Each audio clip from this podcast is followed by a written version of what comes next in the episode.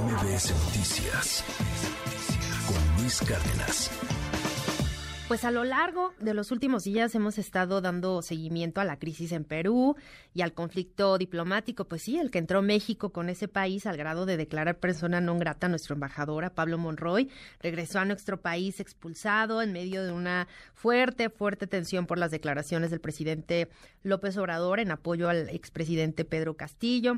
Y precisamente justo el viernes eh, de la semana pasada recordábamos que en lo que va de esta administración eh, federal, Pablo Monroy, pues es el segundo, ya el segundo embajador mexicano que es declarado persona non grata y pues se le da un plazo de 72 horas para abandonar un país. Recordemos que en 2009 fue la embajadora mexicana María Teresa Mercado quien también fue expulsada de Bolivia. Esto ocurrió pues en medio de este conflicto con el expresidente Evo Morales y pues que México le concede el asilo, el asilo político y sale la embajadora mexicana. Pues sí, varios conflictos eh, diplomáticos y, y, varios temas de los que hay que hablar y justo Hoy eh, le agradezco mucho a Mariana Gómez del Campo porque pues ella, además de, de, la parte legislativa de todo su trabajo, pues ella es la secretaria de Asuntos Internacionales del PAN y me gustaría mucho pues eh, conocer su opinión y su balance de lo que hemos vivido este 2022 y pues a lo largo de esta administración en materia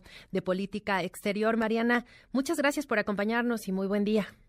¿Qué tal, Sheila? Muy buen día primero felices fiestas. Igualmente. He tenido una gran Navidad, toda la gente que nos escucha también. Y sí, desafortunadamente, desde que inició el gobierno de López Obrador, pues ha mostrado desconocimiento, ha mostrado también falta de interés por las relaciones de México con el mundo. La política exterior que vimos plasmada en un inicio en su Plan Nacional de Desarrollo estuvo mal diseñada, con una visión muy sesgada lamentablemente con una mentalidad del siglo pasado y desde nuestro punto de vista pues han sido cuatro años perdidos en materia de política exterior con el gobierno morenista.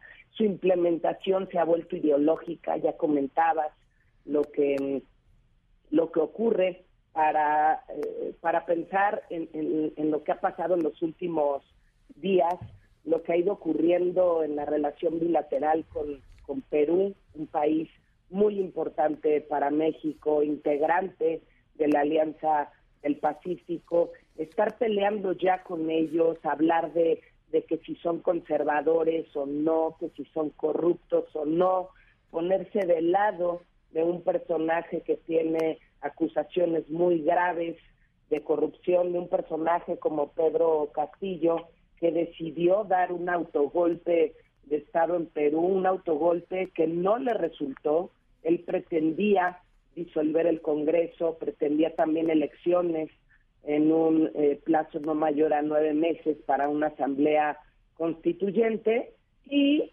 no lo logró. Esa es la realidad y por eso es el enojo de todo este grupo que integra ¿no? el Foro de Sao Paulo, el Grupo de Puebla, que son eh, todos estos personajes de la región de América Latina, que buscan defenderse unos a otros. Obviamente aquí están incluidos, están inmiscuidos los dictadores. Hemos visto a un López Obrador aliado del dictador de Nicaragua, aliado del dictador de Cuba, del dictador de Venezuela, que tienen a sus pueblos además sumidos en la miseria, que tienen una cantidad bárbara de presos políticos y cuando veo esta actitud injerencista del presidente de la República, sí pienso y digo, híjole, ojalá, ojalá que hubiera defendido, ojalá que defendiera incluso a los presos políticos de estos países que están, por, por ponerte un ejemplo, en el caso Nicaragua, hay presos políticos que por el simple hecho de poner un tuit, poner un mensaje en contra del régimen en redes sociales, hoy están encarcelados, no precisamente en cárceles donde se les respeten sus derechos humanos, muchos de ellos incluso están en calabozos.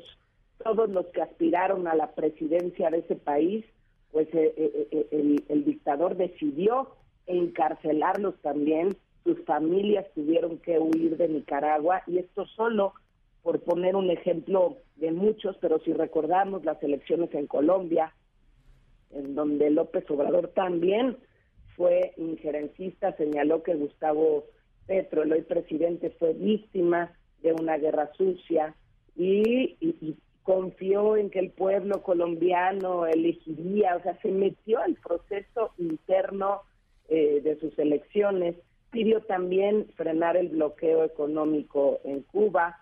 Eh, si recordamos las elecciones en Estados Unidos, el mandatario incluso viajó a Washington para reunirse con Trump, quien en ese momento buscaba la reelección como presidente, y así la lista es larga. Estamos muy lejos a lo que dictan los principios establecidos en nuestra Constitución y, em, y bueno, es una pena, es una pena porque la Cancillería y el gobierno se han limitado a decir su ya tan trillada frase de que la mejor política exterior es la interior y de acuerdo a la austeridad implementada, porque cuando les conviene hablan de austeridad, la Secretaría de Relaciones Exteriores eliminó la Subsecretaría de América del Norte, recortó el servicio consular, principalmente en Estados Unidos, y esto afectó a millones de migrantes mexicanos en ese territorio. Recordemos que los consulados sirven para que nuestras hermanas y hermanos migrantes vayan, se asesoren, muchos de ellos pidan auxilio y hoy pues no hay la gente suficiente porque no hay presupuesto, no hay la atención que se les daba antes y basta con tocar cualquier puerta de los 50 o un poquito más de 50 consulados que hay en Estados Unidos para atender a los migrantes mexicanos. Voy a seguir insistiendo, vamos a seguir insistiendo desde el PAN que México se ha colocado en el lado incorrecto de la historia. Apoya dictadores, al de Cuba, Nicaragua y al de Venezuela. El gobierno de López Obrador ha sido incapaz de pronunciarse sobre la flagrante violación a los derechos humanos que se vive diariamente en la región y ni qué decir de su postura frente a la invasión rusa a Ucrania. Eh, la falta de tacto político nos ha evidenciado, ha evidenciado que nuestro país ha dejado de ser un actor relevante a nivel mundial. Está claro que las derrotas también de las candidaturas a organismos internacionales son un reflejo vil de que no hay negociación, falta negociación. Si tú quieres ganar posiciones en el mundo, tienes que negociar, tienes que dialogar y con la actitud que ha asumido López Obrador, pues es muy, muy complicado. Y quiero también eh, recordar la relación bilateral que era estupenda con un país como España, también está lastimada, las relaciones con Panamá también están lastimadas. Y bueno, y el caso Perú, ¿no? que se han visto también pues muy mermadas en estas últimas semanas, incluso se atreve López, López Obrador a ponerle pausa a las relaciones que ya parece hasta broma, ¿no? Cuando dice pongamos en pausa esta relación porque no me está gustando, es siempre por un tema ideológico. Es increíble que el presidente mexicano eh, esté actuando de esta manera y nosotros desde el PAN pues vamos a seguir señalando que las relaciones internacionales de México tienen que dejar de ser el reflejo de los complejos, de la falta de visión del presidente, sus reacciones frente a sus fracasos mundiales, insisto, como lo es el reciente caso con la fallida candidatura para dirigir el Banco Interamericano de Desarrollo, lo único que hace es rebajar el nivel diplomático de nuestro país. Y qué decir, Sheila, también del servicio exterior mexicano. Han privilegiado a sus cuates, han privilegiado a gobernadores que se pusieron a sus órdenes, que le entregaron estados eh, del país para regalarles embajadas, para generar también impunidad. Si había corrupción en esos estados de manera automática, pues dejan de ser corruptos. ¿Por qué? Porque se ponen del lado del presidente de la República. Todo esto está ocurriendo en México, por eso vamos a seguir alzando la voz, incluso quiero compartirles que hace unos días, antes de que terminara el periodo ordinario de sesiones en la Cámara de Diputados, generamos un posicionamiento sobre lo que está ocurriendo en Perú. Teníamos que ser las y los legisladores mexicanos, ojo, pertenecientes a diferentes partidos políticos, pertenecientes a expresiones ideológicas distintas, teníamos que alzar la voz con lo que está ocurriendo en Perú y por cómo se le ha maltratado al poder legislativo. Incluso expresamos nuestra solidaridad hacia nuestros compañeros legisladores de Perú porque han sido agraviados por el presidente eh, Pedro Castillo, sus seguidores también, por el hecho de haber defendido el orden constitucional y atacados también desde México. Ya quisiéramos aquí, ya quisiéramos aquí que estuviésemos tanto los senadores y los diputados sin importar partido político, incluido el del presidente, porque allá hasta el partido que llevó a Pedro Castillo a la presidencia decidió decidió em, eh, quitarlo, no permitir este autogolpe de Estado que pretendía Castillo por privilegiar el orden constitucional. Y en este documento rechazamos enérgicamente la actitud injerencista de López Obrador en los asuntos internos de un país, de un Estado independiente y soberano como es la República del Perú, esa conducta es abiertamente contraria a los principios constitucionales de la autodeterminación de los pueblos y la no intervención. Por eso insisto, cuando les conviene se habla de no intervención, pero cuando se trata de defender dictadores, de defender a sus cuates, hacen todo lo contrario. Y también condenamos la justificación del eh, que el presidente de la República ha hecho sobre el intento de golpe de Estado que llevó a cabo el expresidente Pedro Castillo, porque México debe ser siempre un ejemplo de respeto a la democracia y a la libertad y debe rechazar toda iniciativa en sentido contrario. De los pocos países que no se pronunciaron, que no le desearon a la presidenta constitucional eh, del Perú, Dina Boluarte, ¿no? que no le desearon pues eh, éxito para poder restablecer la paz, la estabilidad, eh, siempre guiada por el respeto irrestricto a los derechos humanos, la democracia y las libertades públicas, adivinen quiénes fueron. México, Nicaragua, Venezuela. Entonces es increíble que México esté nuevamente del lado incorrecto de la historia. Por eso vamos a seguir alzando la voz, vamos a seguir diciendo lo que no está haciendo correctamente este gobierno. Y sí, tristemente han sido cuatro años perdidos en política exterior con este gobierno morenista, han decidido implementar eh, ideologías en lugar de ponerse a trabajar a favor de México y fortalecer relaciones bilaterales. Y han violentado además los principios de nuestra Constitución.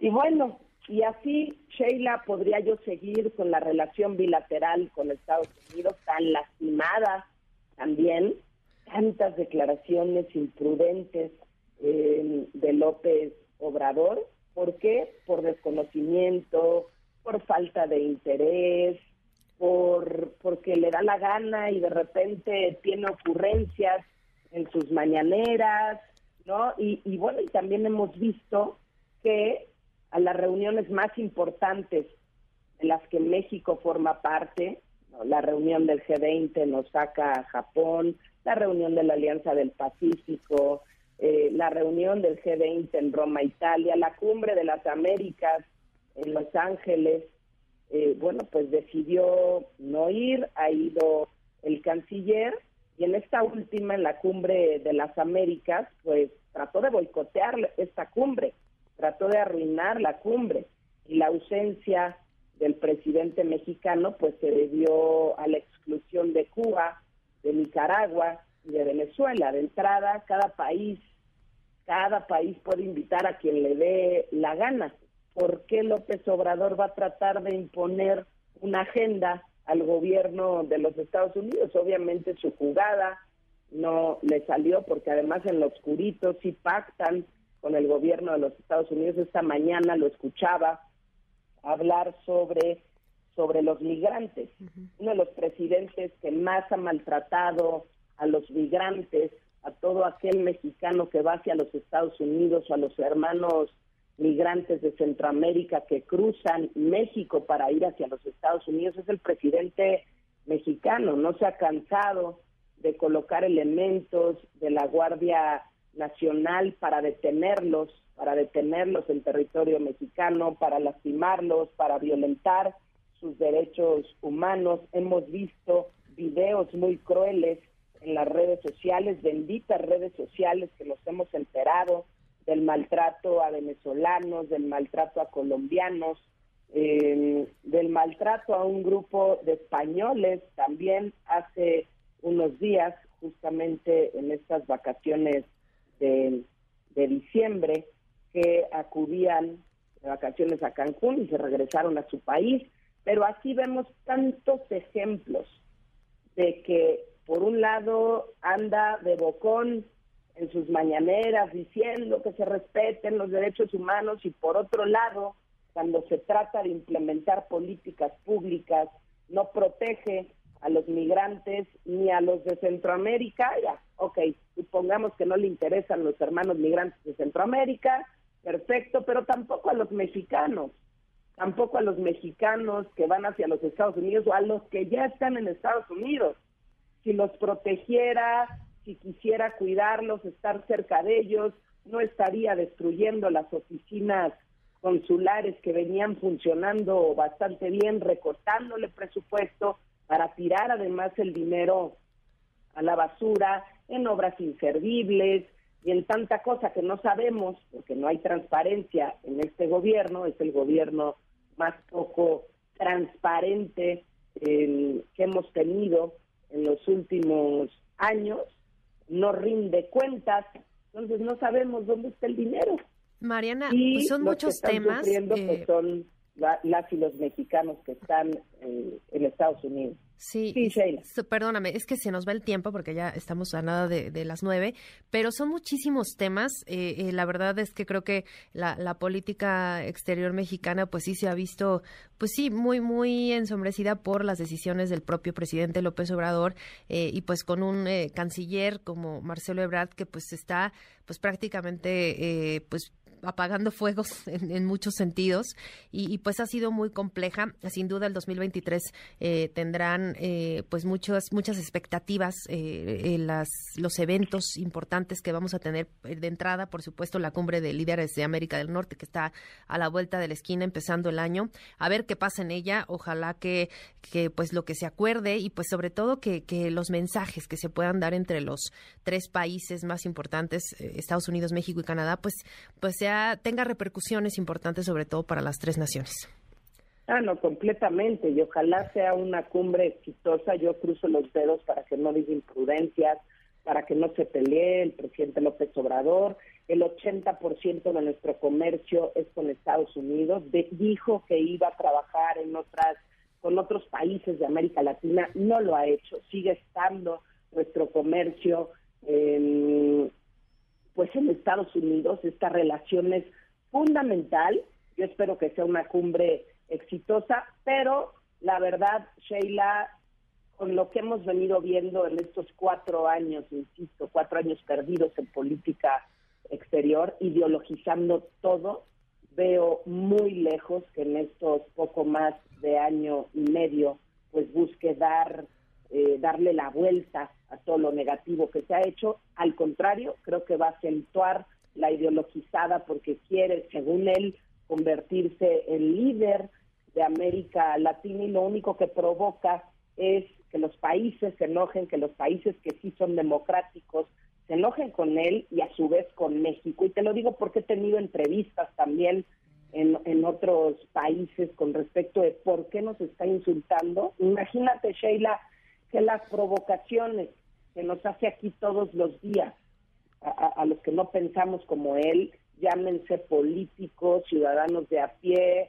empresarios, eh, medios de comunicación, periodistas, la bola de insultos que nos dice todos los días en sus mañaneras, ir y decírselas a integrantes de parlamentos, a periodistas, empresarios de otros países, a mí me resulta increíble, es ganas de querer pelear, ganas de querer defender a dictadores que hoy muchos de ellos deberían de estar pagando, pagándola en la, en la cárcel. Y desafortunadamente pues tienen a un aliado que es el presidente mexicano, que no es un demócrata, que no es un humanista, que no respeta los derechos humanos, lo tienen de su lado. Por eso nosotros no dejaremos de denunciar.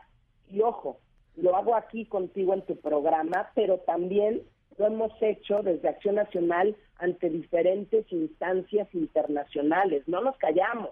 Vamos a la Organización de los Estados Americanos, a la CIDH, a Washington también, a la ONU, hemos ido al Parlamento Europeo, no nos hemos cansado de levantar la voz y de que quede en papelito las denuncias, porque no es lo mismo nada más subirlo a las redes sociales que presentar denuncias, porque queremos que la paguen, que el presidente mexicano, y todos los suyos la paguen por lo que han hecho incorrectamente, porque hoy nos tienen en un momento muy triste en muchos aspectos, pero en el de política exterior también. Y la manera en la que han maltratado al servicio exterior mexicano a mí me apena muchísimo.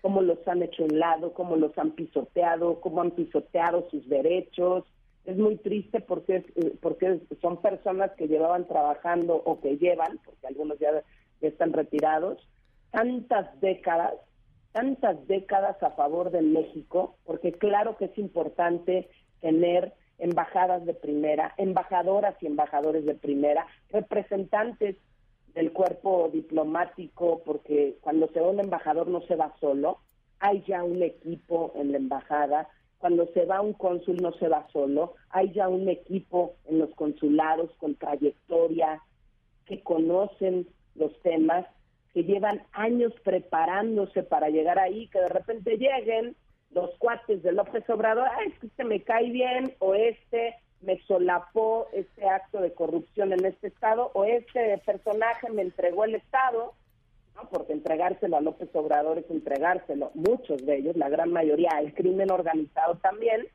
se los entregan y de regalo le dan eh, eh, el que se vayan a embajadas importantes o cualquier otra embajada.